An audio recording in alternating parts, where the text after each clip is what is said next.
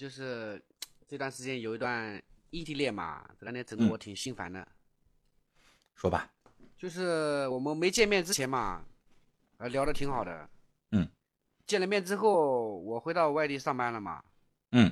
就因为一点小事嘛，可能拌了几句嘴，也不是像很大的事情一样，就是鸡毛蒜皮的事。嗯。然后你这样离你的那个离你电脑麦克风再近一点啊，他们可能用手机来听的，手机外放你也懂，那个声不大，所以他们老觉得你声音小啊。前天说你声音小，迟木龟又说声音不小。因为迟木龟，你用电脑，人家用手机外放，本来声就小啊。你尽量大一点声，让他能听清。你说吧。嗯，好的。就是，啊，就是我这是异地恋嘛，就是刚开始没见面之前啊，两个聊的还都挺好的。嗯。就是见了面之后嘛，然后在在一起待了大概两天，然后我就回外地上班了。嗯。上班之后呢，就因为一点，哎呀，一些小事情，鸡毛蒜皮的小事，然后惹他生气了。最后我也哄哄嘛，哄了两天，哄好了。哄好了之后呢？再给他发信息或者干什么的，就是有点，我感觉好像有点爱理不理我的样子，在我心里。你跟我说说那个鸡毛蒜皮的事儿是啥？就是假举例啊，就是我在直播间嘛。不是举例，我要听原情，就原来的事实到底是怎么回事，一模一样的，你说吧，到底发生啥了？呃，第一次我们是快手上认识的嘛，我们是在那个相亲直播间认识的。嗯。人人人家在有有一天中午刚好我们没上班，我在玩的时候。呃呃别人的别的男的在介绍介绍知道吧？他介绍我就在在在放上面打了四个字，我说有房有车，哎，刚好他进直播间看到了，就因为这个事生气，然后他不应该生气吗？嗯，他应该生气。我那肯定不是说我，啊，因为那个麦上那个人我认识，你认不认识？你已经有女朋友了，你还看相亲干什么呀？嗯，我进去玩呀。你进去玩，他怎么证明你是玩还是你你是在这扯犊子？关键他怎么他没有安全感呀？他怎么证明你对他是认真的呀？还是你在那还在继续找呢？我问你，如果她现在还在这个相亲直播间当中继续在找男朋友，你生不生气啊？关键我没找，我的头像顶的是她，而且我的名字。你找不找你在那个相亲直播间那是干什么的地方？你去那是干啥呀？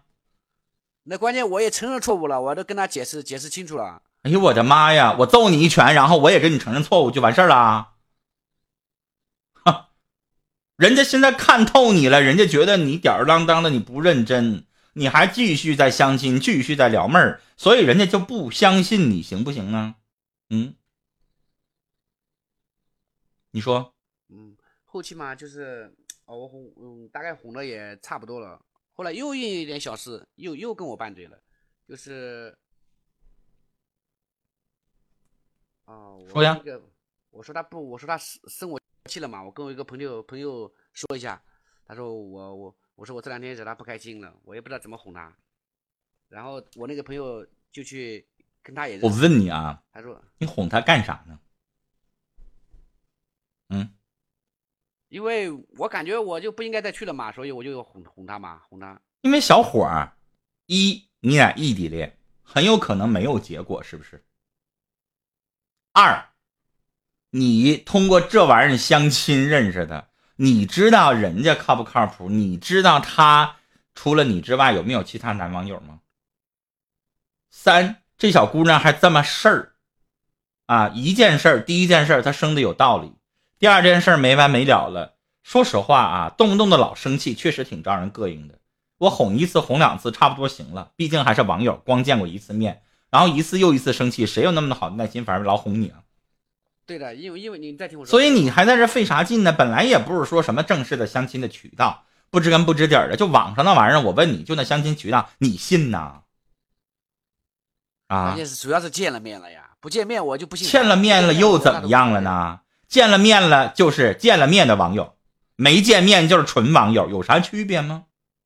嗯，就网上那个相亲频道，你信呐？不都扯犊子呢吗？嗯，整的，我这俩心里面老老纠结了。我现在有啥用啊？我们关键是接二连三的生气，知道吧？而且都是，所以就拉倒呗，跟他认真干什么呢？浪费那个时间。哦，那就意思不应该再跟他认真了，是吧？因为我刚才已经说了一次又一次的没完没了哄，你不累吗？嗯，我就是感觉累了，我才才来这个频道，我来。那就拉倒呗。然后小伙，说实话啊，我觉得你要真找，你就别上那地方去，啊，那地方你找个小情人我管不着。但是你要真正的结婚，要把他娶回来，首先整挺老远的，你没有办法知根知底去了解。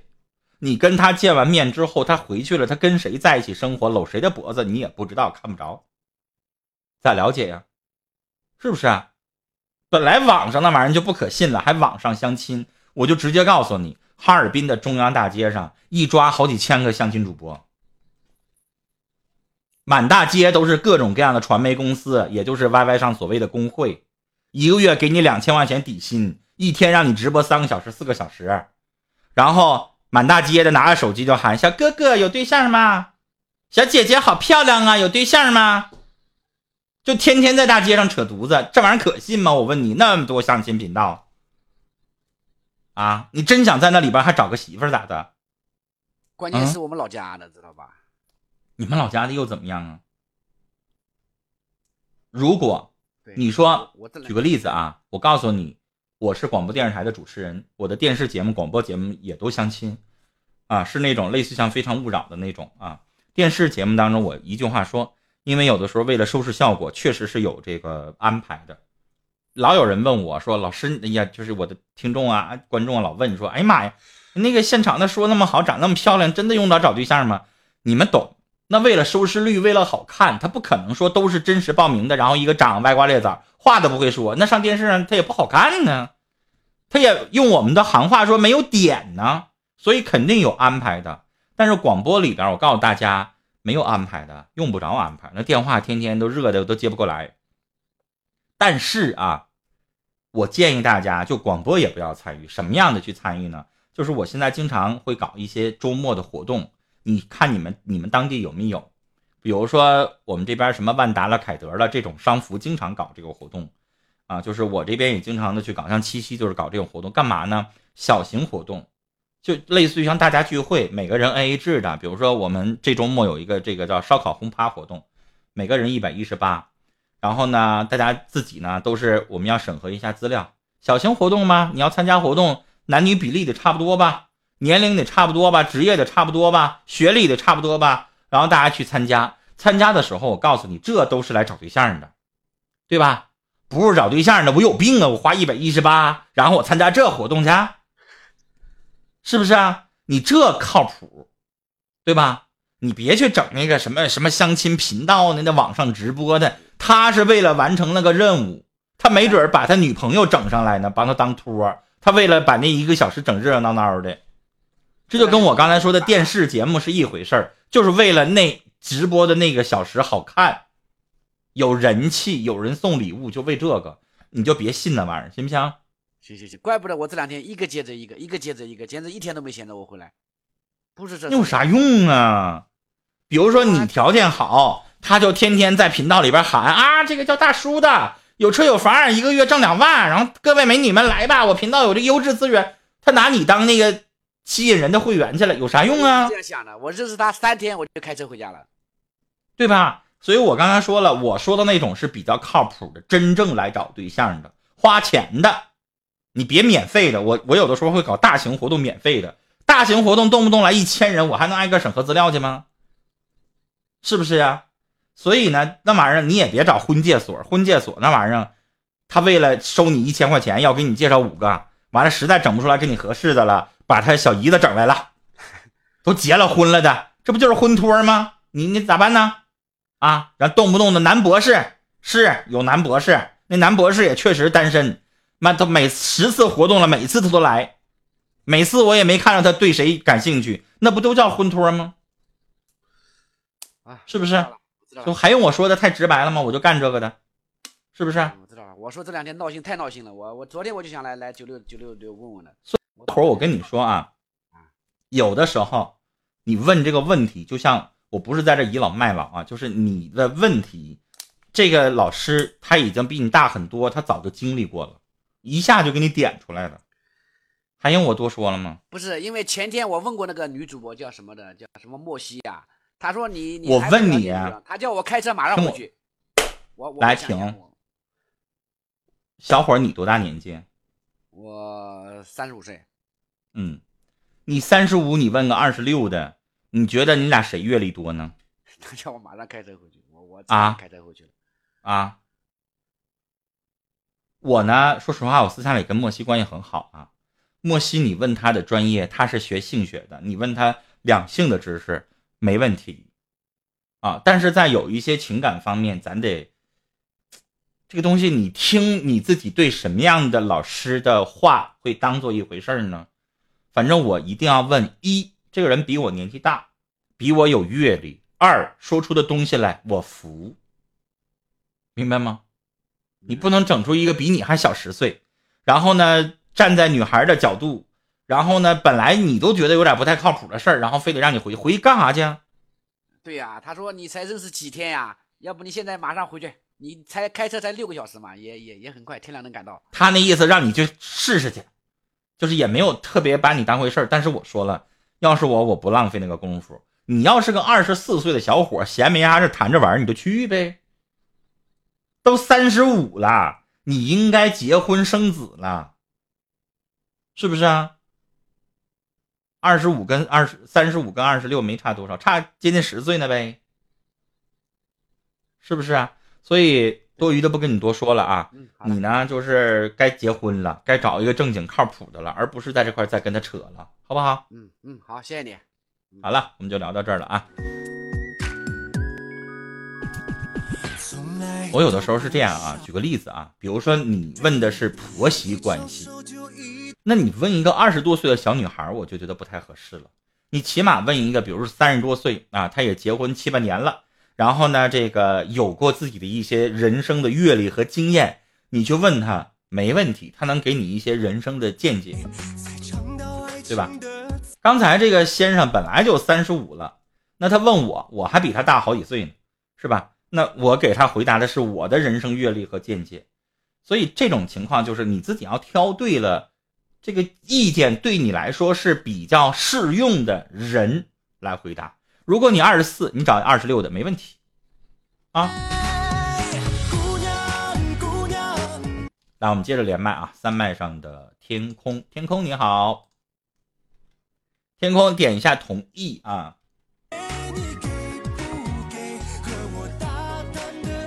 天空你好，来天空天空，我给他发连麦的邀请，哎，好嘞，点了同意之后，然后你在在这个位置啊，十二点钟方向有个小话筒，在中间有一个叫点击发言，点一下那个点击发言，你就可以说话了。主播你好，能听到吗？好了，听到了，你说吧。呃，就是我最近工作比较忙了一点，呃，家里面的女朋友总感觉我在外面有女人，我要怎我要怎么去跟她解释这段感情呢？那处了多久了？一年了，一年。分居就是你们俩异地多久呢？异地一个月，现在目前一个月，因为最近出差。啊，就这一个月的时间。对，他他之前怎么样呢？他见我不像以前那样经常跟他聊天了，他就怀疑我在外面有女人了。他怀疑你有女人呐？对，那就是现在的状态，就是你怀疑他，他怀疑你，是不是？对对对对，那小伙儿，你觉得你是不是对他聊天儿或者是关心也比以前少了呢？对啊，因为工作嘛，因为工作嘛，对不对？你别老跟我强调那个工作，我工作比你忙。你不知道我这一整天的时间表怎么排的？我下班七点七点下节目，到家七点半，马上八点钟在这直播，我没有一分钟的这个好像在那闲着的时候。你不一定有我忙，明白吗？老有人说让我多直播，我白天还得上班，我是电台的主持人，我没有办法像其他网络主播一样一天播四个小时。小伙儿，我就问你啊，就我这样，我中午也有吃完饭一个小时的时间，我还可以用手机回答各种各样的提问。我问你，你中午的午休时间都干啥了？休息啊，哎，吃饭啊，所以谁不了解谁呀？休息，你完全可以一边休息一边吃饭，跟他语音连线，完全可以跟他通话，完全可以在这一个小时的时间当中去软言细语的去关心他。你做了吗？那问题是天天聊，哪有那么多话题聊啊？哎呀，对呀。所以你跟我说实话了，你根本就不是说什么所谓的忙，忙就是个借口。什么忙？你就是跟他在一起淡了，没那么多话说了，对不对？但是我还是挺爱他的，对不对？那你是不是应该跟他说清楚呢？嗯，那该怎么说呢？你能不能学一点爱情社会学的心理的理论呢？告诉他。我们俩已经从爱情的蜜月期过来了，不可能像那个时候一样的天天我跟你有说不清的话。为什么？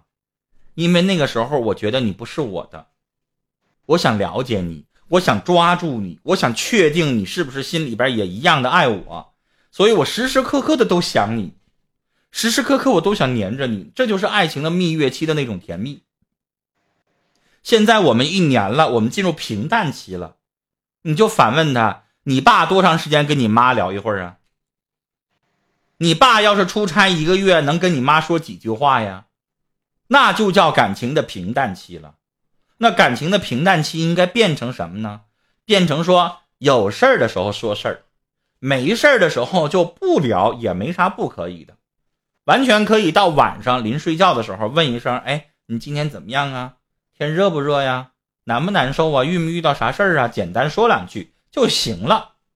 你慢慢的告诉给他，这女孩子呢没有安全感，觉得你是不是不爱我了？是不是心里边有别人了？不就这么回事吗？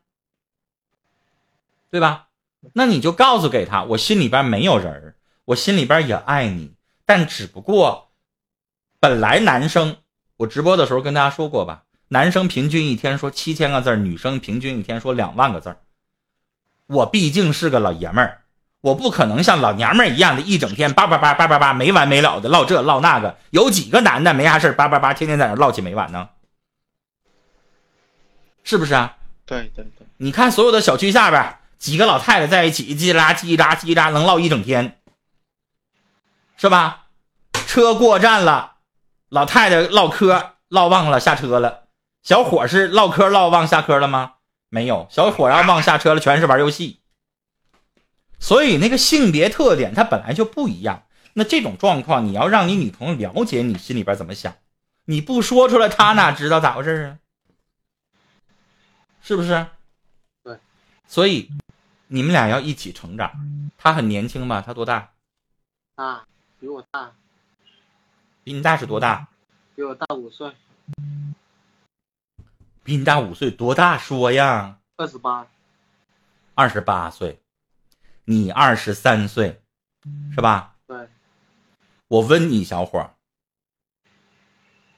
如果换作是你，啊，你二十四五岁，然后你跟个十七八岁的女孩在一起谈恋爱，这小姑娘动不动就不理你了，你有安全感吗？我问你。嗯。没有。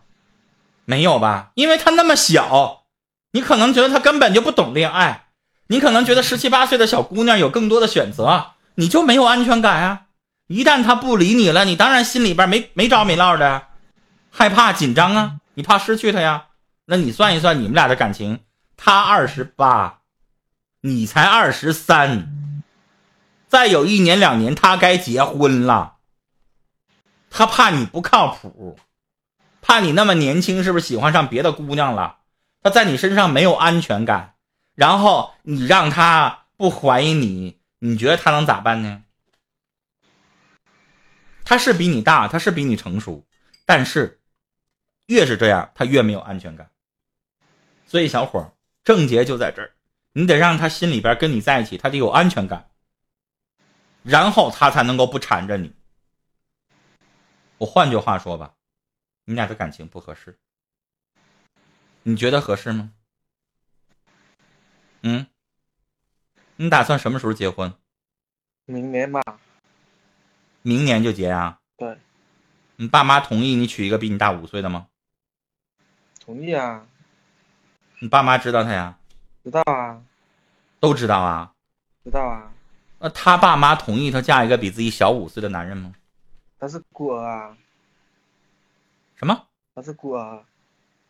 啊，他是孤儿啊。对。好吧，我为什么这么反问你？女孩如果有父母的话，她父母可能不会同意嫁给你，明白吗？为什么呢？我换一个年龄，比如说她四十岁，你三十六岁，她五十岁，你四十六岁，我坚决支持你们在一起。你知道为什么吗？为什么？我的天哪！我在哄孩子吗？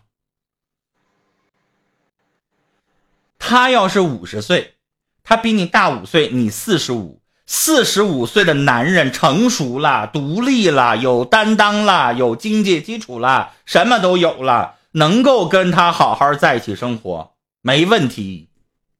但是你二十三，他二十八，你还没长大，他已经是熟女了。所以我觉得不合适，听懂了没？明白吗？我对年龄没有偏见，女的大十岁都行，但前提是这男的足够成熟了啊。而你现在的这个年纪，如果这个女孩问我，我肯定觉得不合适。你没有长大，那现在这个女孩跟我的想法实际上是一样的，她没有安全感。你才二十三。你说你现在能够爱她，你愿意娶她，因为你现在心里边确实想她。但小伙，爱情这个东西，婚姻这个东西是很可怕的。你从二十三岁，明年结婚二十四岁，你知道按照中国二零一七年度国家民政局和人口相关的这个协会统计出来的人的平均寿命，中国现在达到了百分之这个不是百分之是七十七点多，也就是说。你跟他在一起，你要过五十三年，按照平均寿命七十七岁的话，五十三年呐，你有想过吗？你觉得你会永远爱他？你觉得你不会哪天开小差儿你不会哪天看着一个合适的一个美女，你有兴趣了？嗯，他比你大整整五岁呀。女性过了三十五岁之后，开始慢慢的老化的速度要比男的要快得多的多了。你三十五的时候，他已经四十了，到时候你还对他有兴趣吗？嗯，你多听一听，我们这么多人直播，有多少男的为什么有小三儿啊？跟一个女的时间长了之后乏味了，没意思了，然后想寻求其他的乐趣了，想追求新的刺激了，那你让这个女人她上哪有安全感去啊？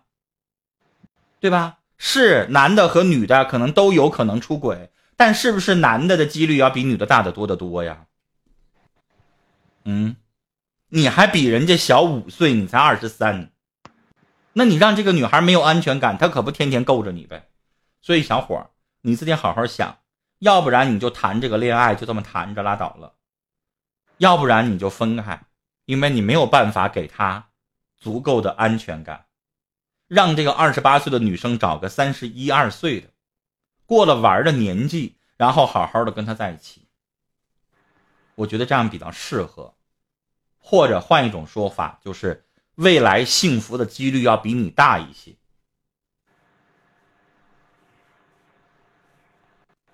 明白了吗？我怕你以后会后悔。那肯定会后悔。那肯定会后悔，你还跟他结什么呀？嗯，哎呀，这种感情这种东西，对不对？但是我感情这种东西也得对你和对他都得负责任。你说了，你肯定会后悔。那你说你还结？人家没爸没妈，人家是个孤儿，对婚姻对他来说就像救命稻草一样的重要。那我你离了婚，你还有爸妈；他离了婚，他可能自杀，你知道吗？我谁跟你闹笑话呢？这方面我也想过啊，对不对？我知道他是孤儿，我这样，那你没有那个把握去让人家一辈子幸福，那你就别碰人家呗。我既然敢娶她，对不对？我肯定对她负责啊，对不对？我肯定要做。你这话十年之后你再来找我了。行吗？十年之后你三十来岁，我五十多岁，到那个时候你再来找我来，我看你十年之后你还能不能够像现在这样说这个话这么轻松？